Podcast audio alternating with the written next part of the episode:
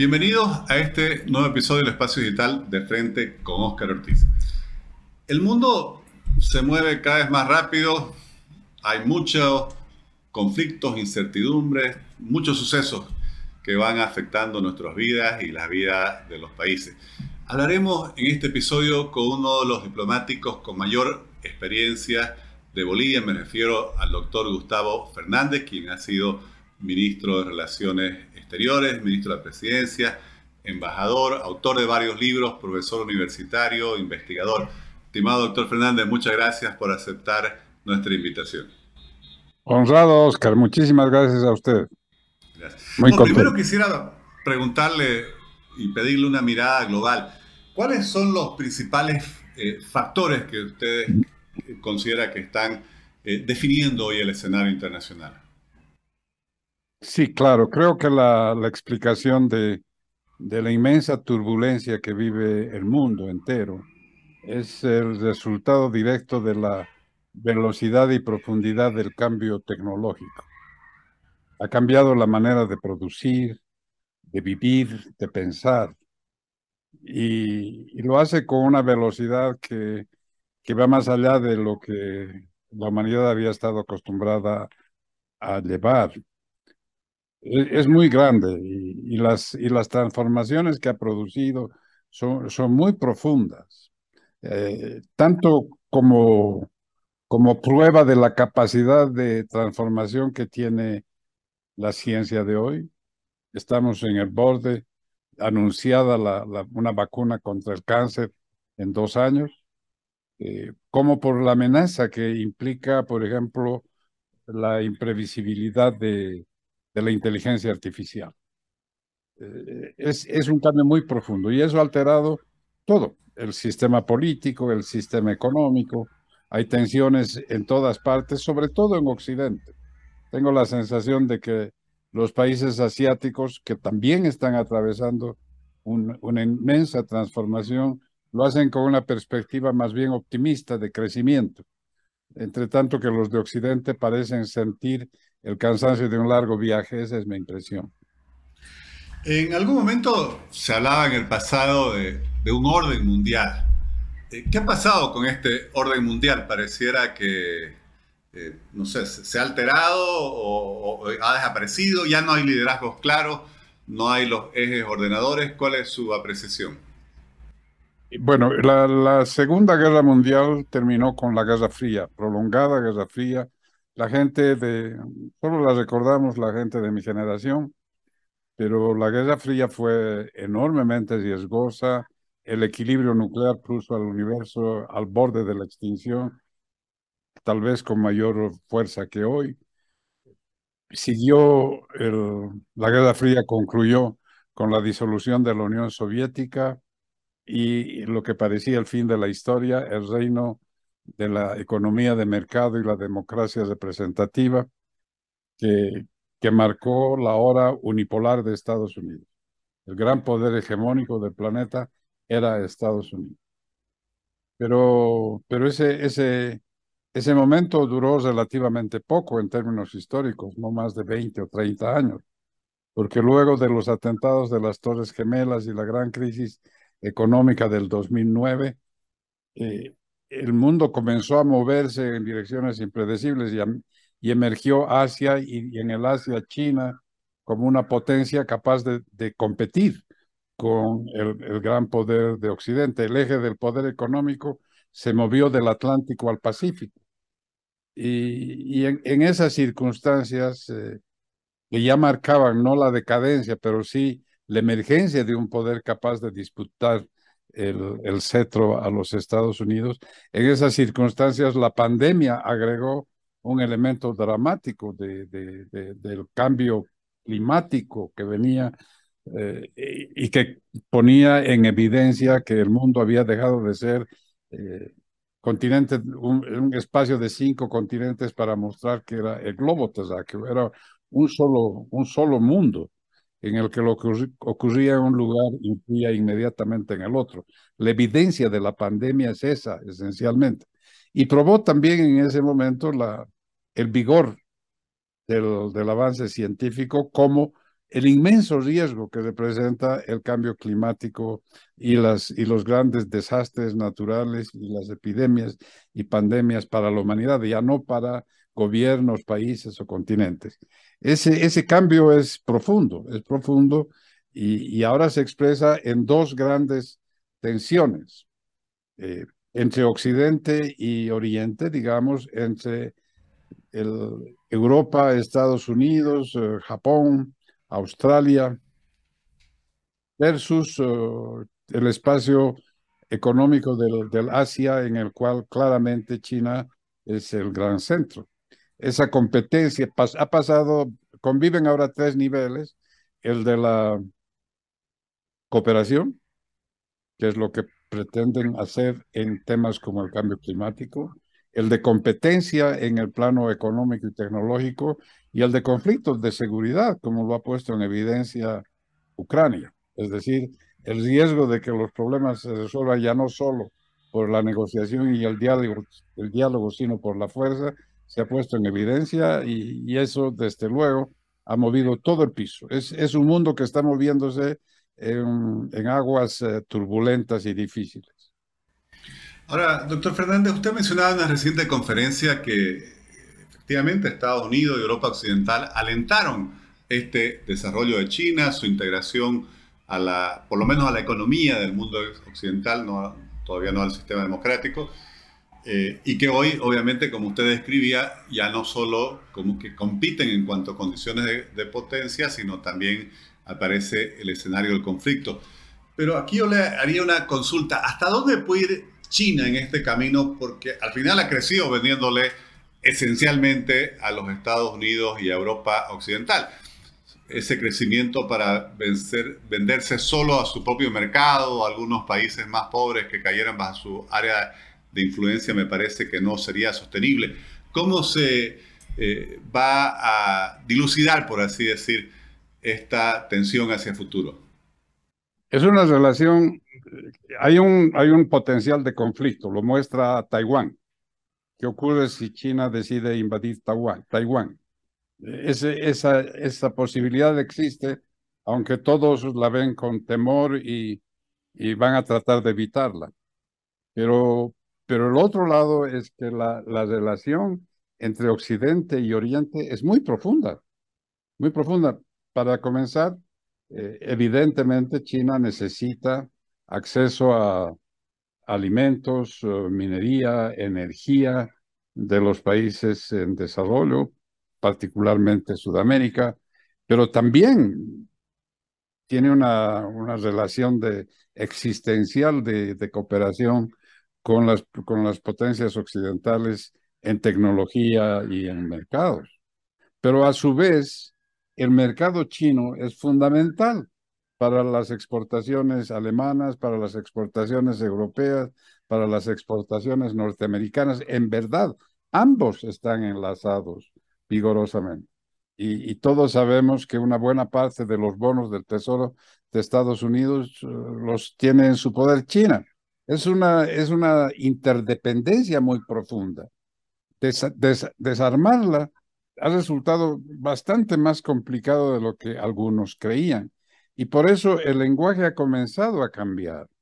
Eh, cuando hace unos dos años eh, se hablaba fría y abiertamente del desacoplamiento, es decir, de la separación de esos encuentros, ahora ya con mucho más cuidado se habla de mantener la, la, integración en la interdependencia, disminuyendo los riesgos, es decir, tratando de, limar o de, aislar las asperezas que necesariamente existen una relación tan, tan profunda entre fuerzas que al mismo tiempo son competidoras.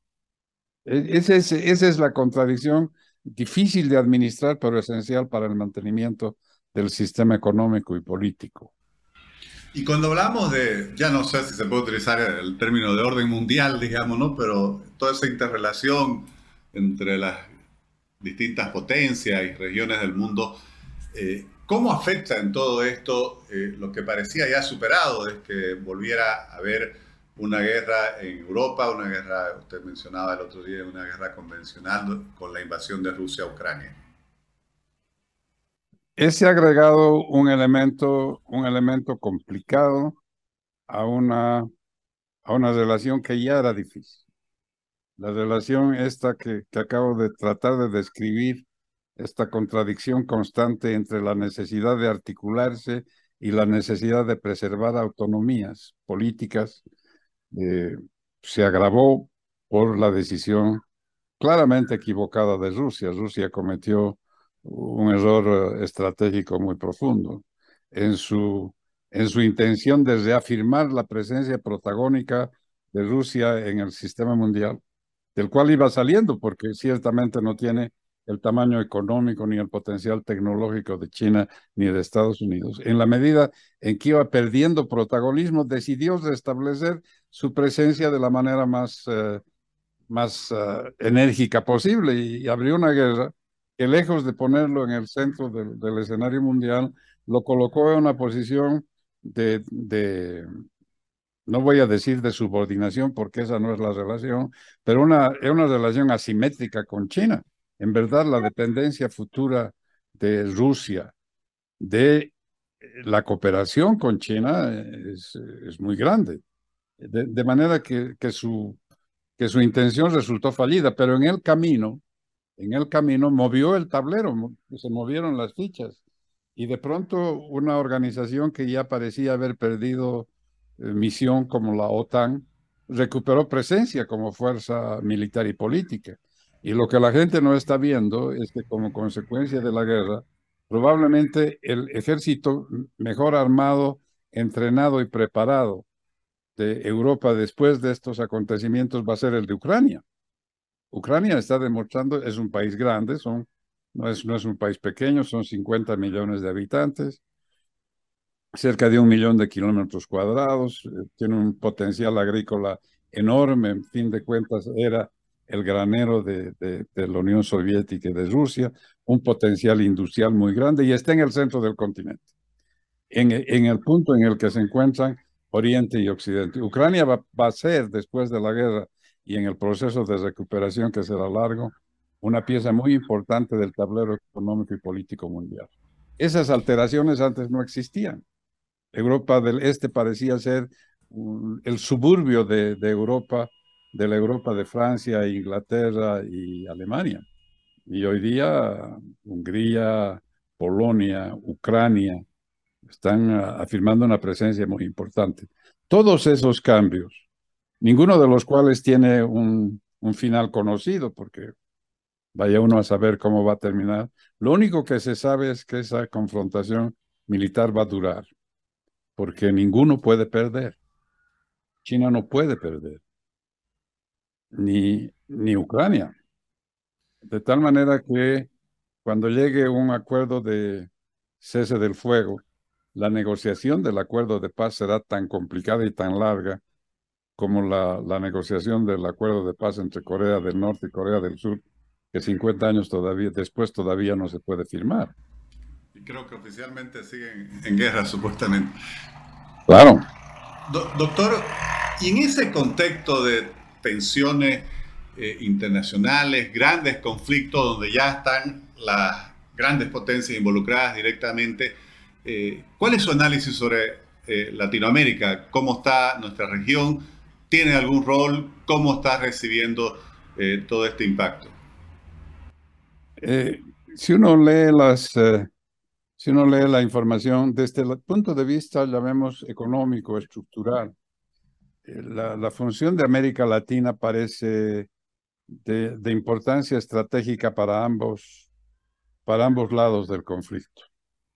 Por una parte, para China, ciertamente, América Latina es fuente de alimentos, de productos minerales y de energía eh, en niveles eh, importantísimos. Brasil le vende a, China cerca de 90 mil millones de dólares al año en exportaciones de alimentos. Eh, es, es, es, es, muy grande y muy intensa la relación.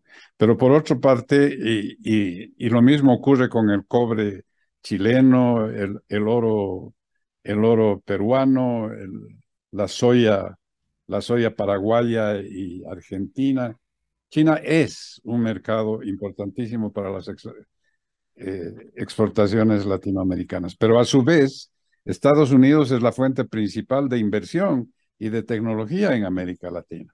Ese, puesto no lo, ha ocupado China, es muy difícil que lo consiga por razones, para empezar, eh, geográficas.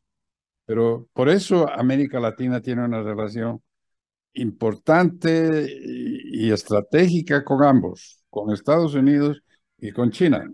Y ambos tienen interés en, en América Latina. ¿Cómo juega América Latina ese, ese equilibrio?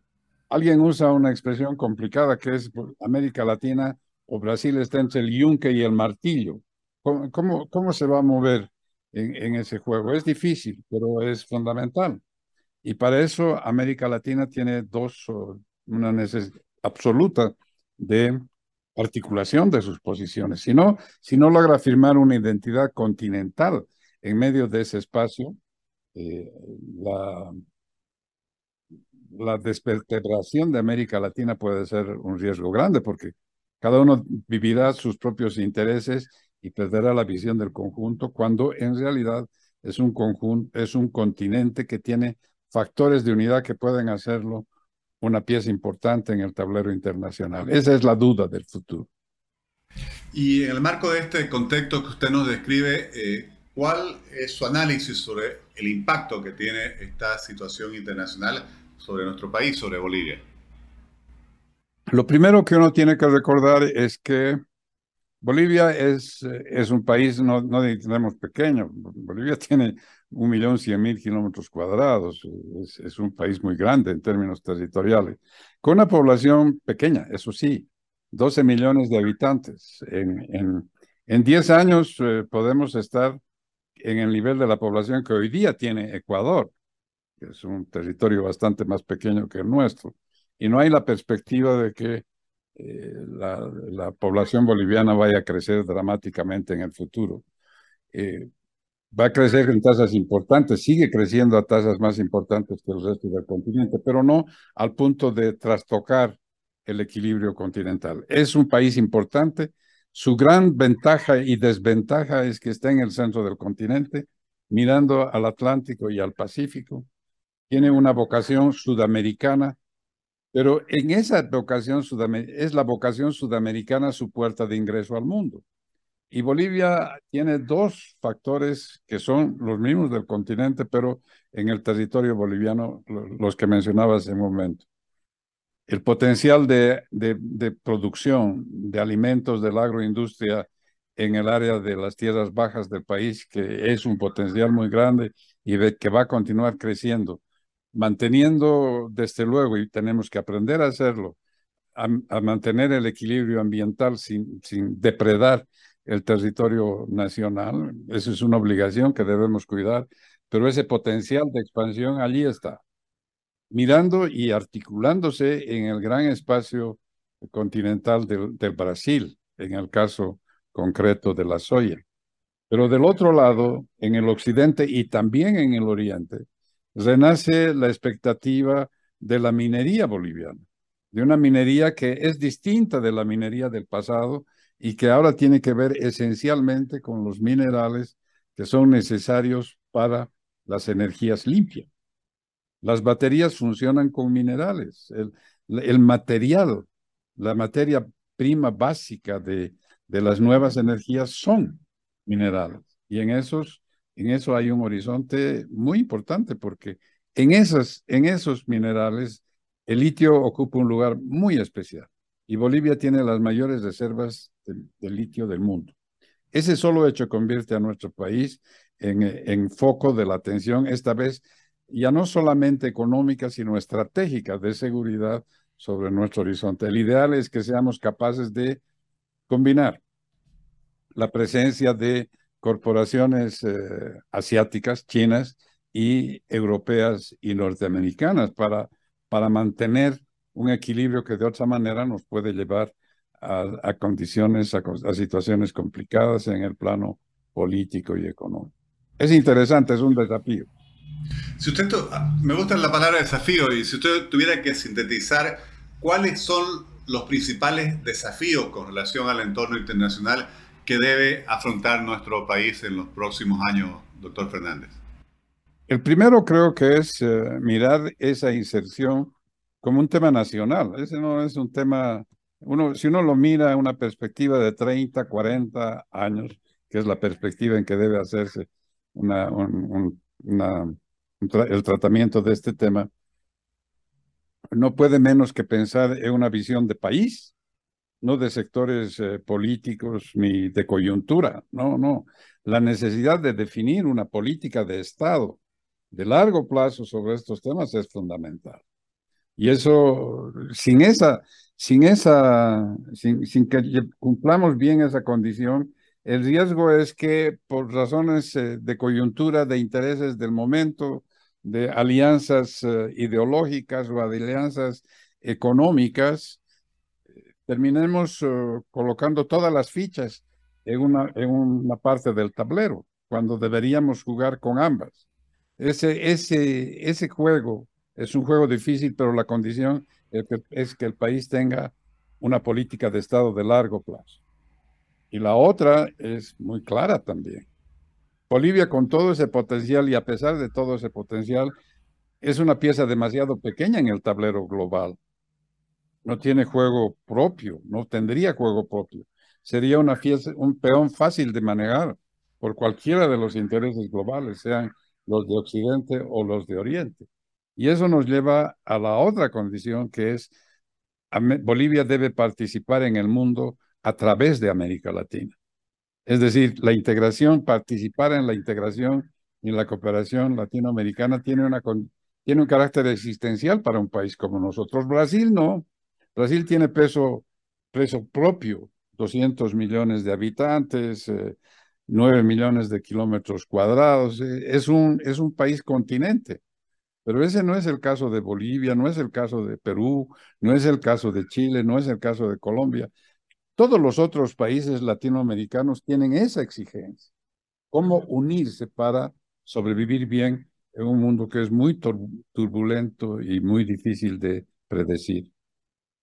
Doctor, otro tema que me pareció muy interesante en, esta conferencia que, brindó recientemente en la Universidad Católica, eh, usted decía, bueno, está obviamente la gran oportunidad del litio, pero también usted decía, bueno, es un mundo que demanda cada vez más alimentos y ahí el país, y sobre todo mencionaba a Santa Cruz, también tiene eh, un gran espacio para crecer y desarrollarse. ¿Cuál es su visión al respecto?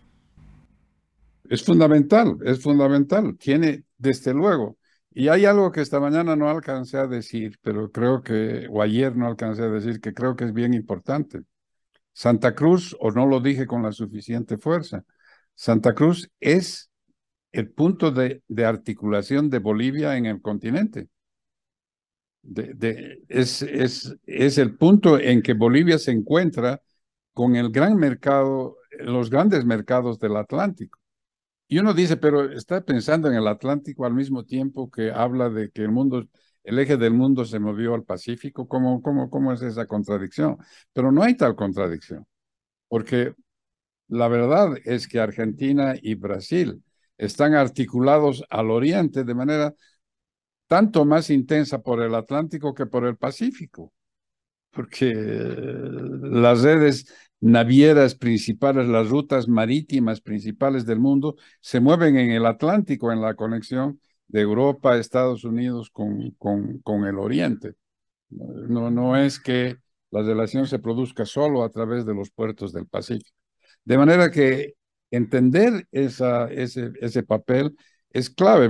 Santa Cruz va a ser, es ya un factor central del crecimiento económico del país y va a ser también un punto neurálgico de la proyección externa de Bolivia en el continente y en el mundo. Doctor Fernández, le agradezco mucho por compartir esta visión, yo diría, panorámica de eh, la realidad internacional y sobre todo a lo que nos interesa del impacto que tiene sobre nuestra propia realidad nacional, sobre los desafíos y también las oportunidades que debemos procurar en, en la misma. Muchísimas gracias por aceptar nuestra invitación. Muchas gracias, Oscar. Muy amable. Muchas gracias.